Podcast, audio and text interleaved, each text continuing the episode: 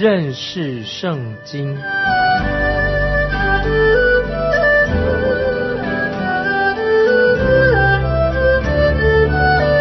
认识上帝的话，把上帝的话带到全世界。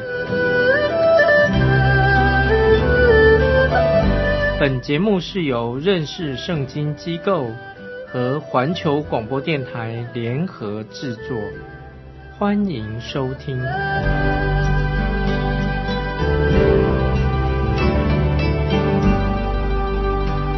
亲爱的听众朋友，你好，欢迎收听认识圣经，我是麦基牧师。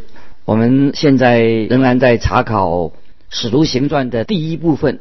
我们看到主耶稣借着圣灵，借着他的使徒，完成他给他们在耶路撒冷所做的事工，看见圣灵的工作，耶稣的权柄，所以使徒们要完成主耶稣给他们在耶路撒冷的事工。我们看到教会就在五旬节这一天建立起来了，在当天所发生的事件，当然是空前又绝后的，不会再重复。教会的建立是因为圣灵降临在圣徒们的身上，圣灵就住在信徒里面，圣灵用神的爱、神的大能和神的祝福，充满了他的门徒，充满了他们的侍奉，给他们能力。所以这件历史上的大事是不会再复制的，不会再重复的。就像在伯利恒啊，耶稣的降生，就像在五旬节当天所发生的事情，是一个独特的事情，空前绝后的。我们今天仍然需要圣灵的大能领导我们。感谢神，圣灵在这个世代上面，他会仍然使人知道自己是一个罪人，知道罪。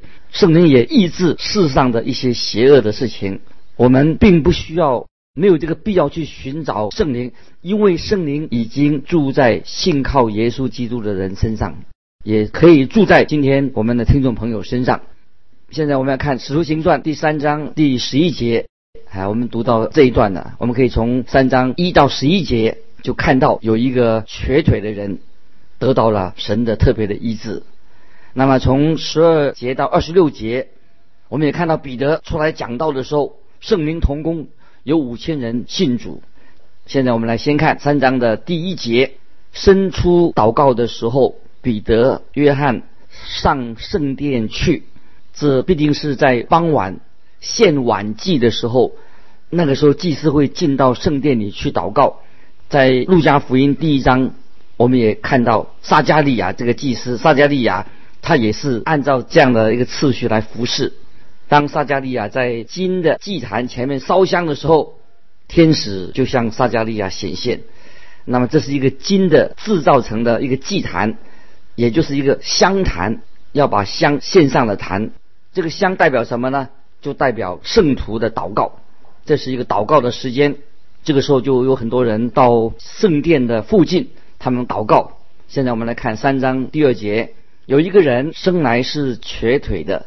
天天被人抬来，放在店的一个门口，那门名叫美门，要求进店的人周济。我们看到这个人生来是瘸腿的，他每天被人抬到圣殿门口，他被放在称为美门的一个门口。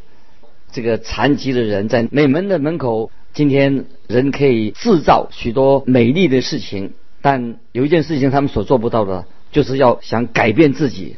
人不可能改善他自己，人可以修饰他的外表，可以去理发、剪指甲、常常洗澡，甚至抹一些香水。但是我们这个老人啊，永远改不了。我们这个老我救人的本性是改不了的。我们看到这里有一个很大的一个对比，就是发生在圣殿称为美门那个地方，有一个人生来就是瘸腿的人，他坐在那里，他是一个讨饭的。那么现在我们来看第三节，他看见彼得、约翰将要进殿，就求他们周济。这个时候是在五旬节之后，彼得和约翰仍然去圣殿祷告。在耶路撒冷的信徒，那个时候都是以色列人或者其他宗教已经改信成为基督徒的人，他们就持续的到圣殿去祷告。那么这个可怜的乞丐看到彼得和约翰。他就希望他们会给他一点钱。接着我们看第四、第五节，彼得、约翰定睛看他。彼得说：“你看我们，那人就留意看他们，指望得着什么？”当彼得、约翰两个人定睛看着这个瘸腿的这个乞丐，也看着他们，他确信，也许彼得、约翰会给他一点钱。接着我们看第六节，三章六节，彼得说：“金银我都没有，只把我所有的给你。我奉拉萨的人耶稣基督的名，叫你起来行走。”那么根据在罗马有一次，听说有一次有一个人在早期的教会，他是一个教会早期的一个圣徒，他走到当时的教宗，教宗就是在教会里面最大的，就是当时或者已经变成大公教会的教宗。教宗正在数钱，他去的时候看见他在数钱。那么这个人发现，哎呦，是不是走错路了？踏入了一个禁地啊，这是一个他不能够进去的地方，他就立刻转身离开那个地方。那个教宗就对他说：“说什么呢？说教会再也不能说金和银我都没有啊。”这个教宗说的，都对这个人说哈，对这个圣徒说，教会不能再说金和银我都没有。那么这个圣徒在离开这个禁地之前，他就说。没有错，教会现在也再不能、不可能对一个瘸腿的人说起来行走吧。那么今天听众朋友，我们知道有一些教会规模很大、很富有，可是所缺少的什么？缺少能力。我们注意看彼得这个时候他怎么做？我们看三章七节，于是拉着他的右手扶他起来，他的腿和踝子骨立刻健壮的。那么这是陆家医生写的。啊，因为《史徒行传》作者是陆家医师，当陆家医师记载这个神迹的时候，他总是会把细节描述的很清楚，那是其他福音书所没有的。他详细的记载这些细节，这个人的毛病在哪里呢？在他的脚跟踝子骨。接着我们看第八节，就跳起来，站着又行走，同他们进了殿，走着跳着赞美神。请听众朋友不要忽略了这个“跳”字，那个“跳”，因为他跳着、走着、跳着、跳，在经文中出现了两次。这是这一节经文啊，很有趣。彼得这个时候再向以色列人提出有关于国度的想法，关于神的国的想法。因为这个时候当时的教会全部都是以色列人，并没有外邦人。那么教会开始的所有的成员。都是在耶路撒冷的犹太人，后来才渐渐的扩展到其他的地方，直到地极。现在他们正在耶路撒冷这里哈，我们可以说，请不要我们这样说啊，那个时代是一个特定的一个时期，特定的一个时代。今天有些人他们动不动就说啊，这个时代不同了，这是一个特别的时代，他们认为。这是一个啊，是一个很特特殊的时代，但事实上，这是一个变迁、一个过渡的时期。主耶稣曾经已经说了，要从耶路撒冷开始，可是他们并不是说马上就能够把福音啊传到地极里面去，传到地极。这个时候，彼得向以色列人也提出了有关于国度的想法，因为这是他们最后的机会。那么神的国度有些什么样的特征呢？所以我们说神的国，那么神的国是什么样的特征叫做神的国呢？其中有一个重要的特征，就是看到这个瘸腿的人，他的现在能够跳起来的。在以赛亚书三十五章第六节这样说：那时瘸子必跳跃像鹿，哑巴的舌头必能歌唱，在旷野必有水发出，在沙漠必有。河涌流，所以我们看到在那天，在圣殿里面祷告的以色列人都惊奇的看见这个瘸腿的人跳起来行走，又走又跳，所以他们就认为神的国就要降临的。既然以赛亚、弥赛亚救主已经被钉十字架了，从他从死里复活了，又升到天上，坐在神的右边。如果他们愿意接受主耶稣做他们的救主的话，那么主。就会再来的。接着我们看第九、第十节，百姓都看见他行走，赞美神，认得他是那素常坐在店里每门口求周济的，就因他所遇着的事，满心稀奇惊讶。他们看着他，也认出他来，就知道这个神迹到底是意义在哪里。他们就知道，哎，一定神迹发生了，一定有特别的意义。恐怕我们今天很多人到现在还不明白，路加医师为什么要记载这个神迹？这个神迹有特别的意义。接下来我们看第十一节，那人正在称为所罗门的廊下，拉着彼得、约翰，众百姓一起跑到他们那里，很觉稀奇。这里到底意义在哪里呢？神的国是不是已经降临了呢？在过去的几个星期当中，在耶路撒冷发生了一些非常重要的事情。他们以色列人，他们亲眼看见主耶稣被钉在十字架上。他复活了，他升天了，以及五旬节圣灵也降临了，所以他们感觉到很惊奇。到底发生了什么事情呢？接着我们看第十二节，彼得看见，就对百姓说：“以色列人呐，为什么把这事当作稀奇呢？为什么定睛看我们，以为我们凭自己的能力和虔诚使这人行走呢？”这个时候，我们知道彼得是对以色列人在说话，这是。可以说是属于耶路撒冷时期啊，这个时期归归归位说是耶路撒冷时期，就是一个过渡的时期，变迁过渡的时期。在那个时候，教会还没有往外去发展。当我们读圣经的时候，我们就要像读读其他的书一样，要有尝试。我们知道这是神的话，我们读圣经，圣经神的话。这圣经神的话不是离离我们很远的一种天书，读圣经不是读天书，圣经所谈的就是我们现在与我们很切身的一些问题。圣经是正向，正是在向我们现在的人说话，也向他们说话。圣经是要让我们可以啊明白，让我们知道啊神的话是什么。所以在这里，彼得就很小心的告诉以色列人，这个神迹不是靠他自己能力行出来的。彼得就直接带领这些犹太同胞要回到旧约的圣经，说到如果犹太人、以色列人回转归向神，那么所有的预言都会应验。这些犹太人也知道预言有啊有这样的说法，譬如说在撒加利亚书十二章十节，旧约的撒加利亚书第十二章十节这样说：“我必将那。”施恩叫人恳求的灵，浇灌大卫家和耶路撒冷的居民，他们必仰望我，就是他们所砸的，必为我悲哀，如上独生子，又为我愁苦，如上长子。这是撒加利亚书十二章第十节啊，听众朋友，你可以把它记起来，可以再默想这段经文的意义。如果说到。如果以色列人如果他们回转归向真神的话，这个预言就会预言。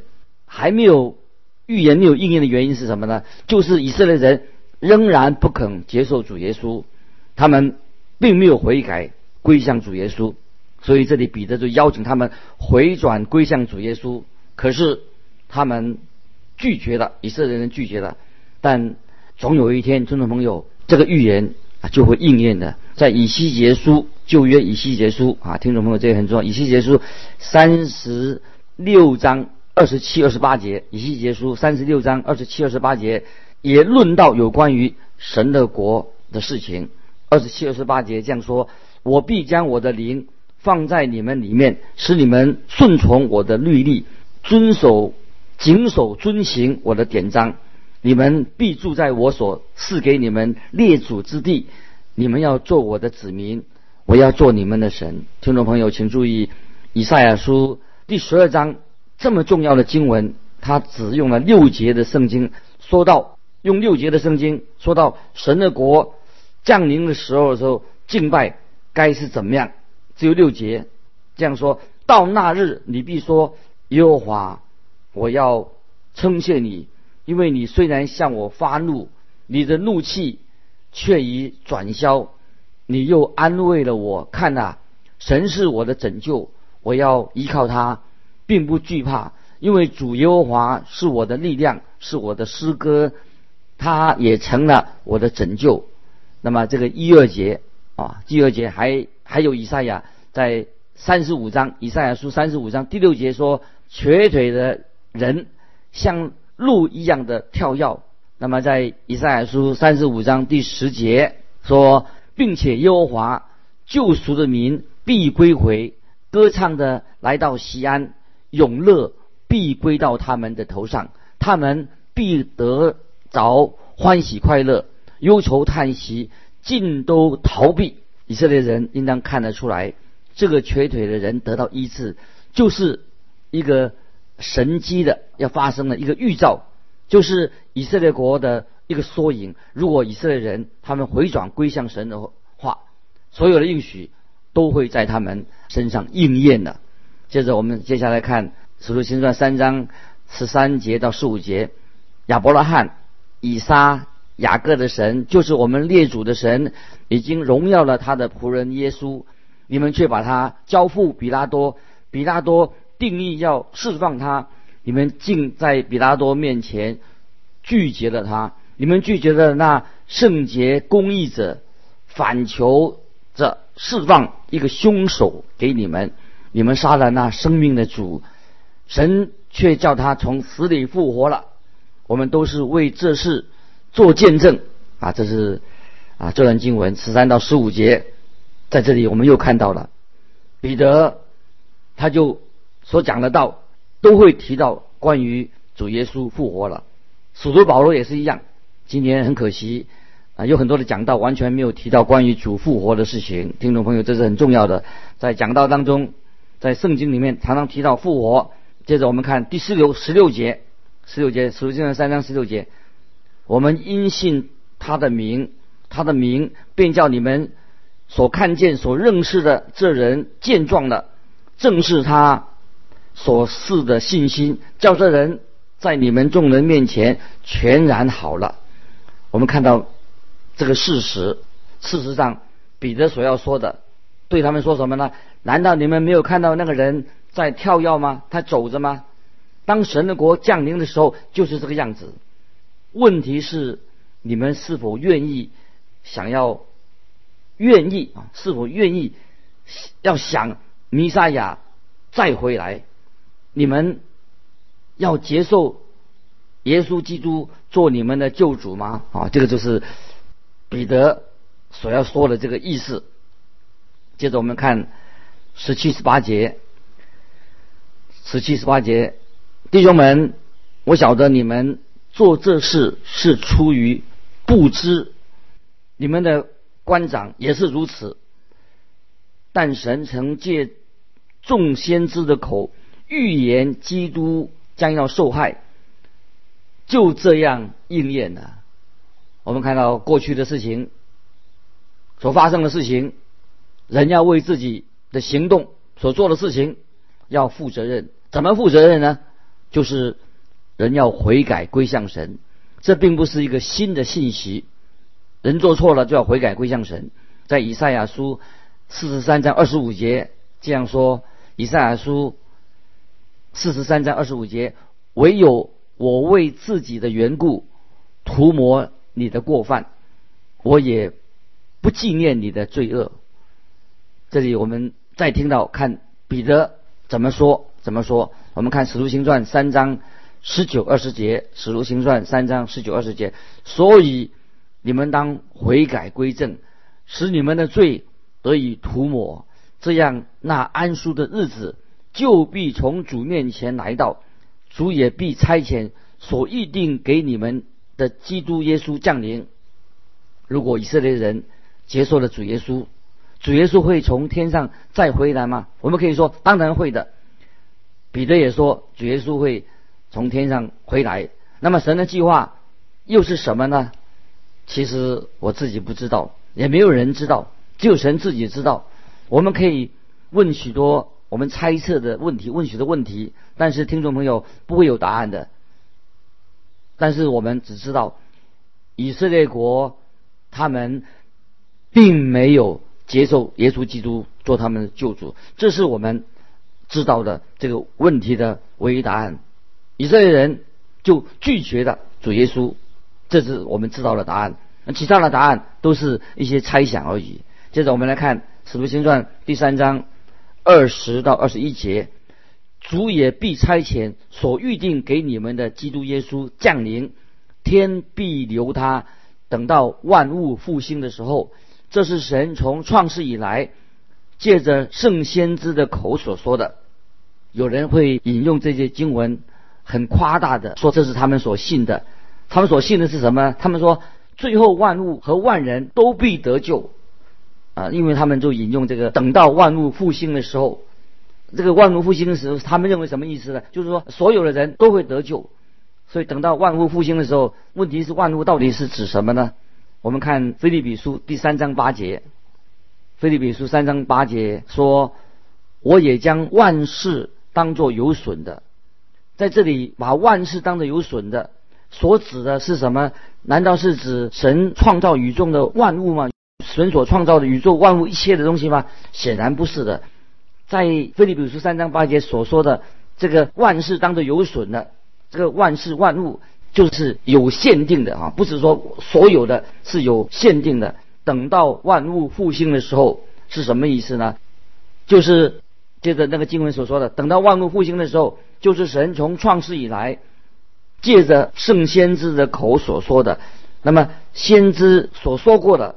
就是以色列会回归，但没有预言说所有的邪恶的人都会归正、归回正路啊，这是很清楚的说到。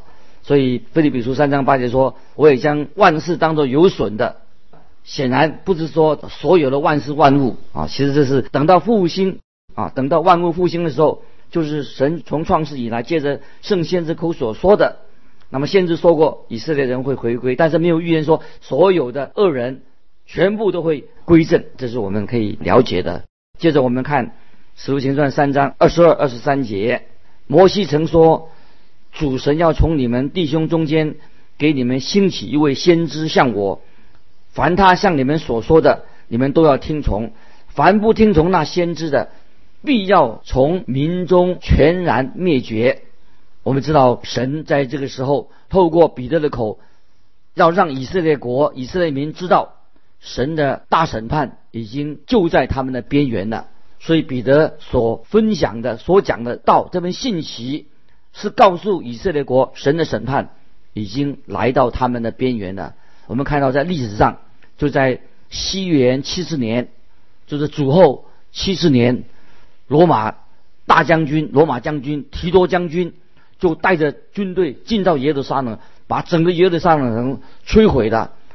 那个时候的惨状，至少超过一百万人以上的死亡，剩下的人所被俘虏的犹太人、以色列人就被俘虏到罗马帝国各地去当奴隶去了。这里说到神的审判就会临到这些百姓身上。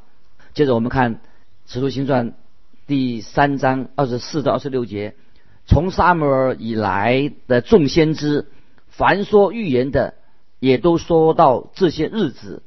你们是先知的子孙，也承受神与你们祖宗所立的约，就是对亚伯拉罕说：地上万族都要因你的后裔得福。神既兴起他的仆人，就先差他到你们这里来，赐福给你们，叫你们个人回转。离开罪恶，这是人回转归正一个最恰当的一个时期。神也给了以色列人最后一个机会来接受主耶稣做弥赛亚，做他们的救主。可是我们知道，以色列人拒绝的接受耶稣做他们的救主，结果他们就丧失了机会。后来我们知道，保罗才成为外邦人的使徒，使他把福音带到外邦去。如果他们回转归向神的话，会发生什么事情呢？那么这个也是一个假设性的问题。可是我们很清楚看到，以色列人没有回转归向神。听众朋友，我们人无论做什么，不会让神很惊讶、很意外。我们知道，神所做的事情都是按他永恒的计划，按照他的旨意来行的啊！这是我们听众朋友从今天这段经文，我们可以信服我们的神是全能的神，是全知的神，一切都按照他美好的救赎计划来进行。盼望我们的心愿意归向这位独一的真神。时间的关系，我们就分享到这里。欢迎听众朋友来信寄到环球电台认识圣经麦基牧师收。愿神祝福你，我们下次再见。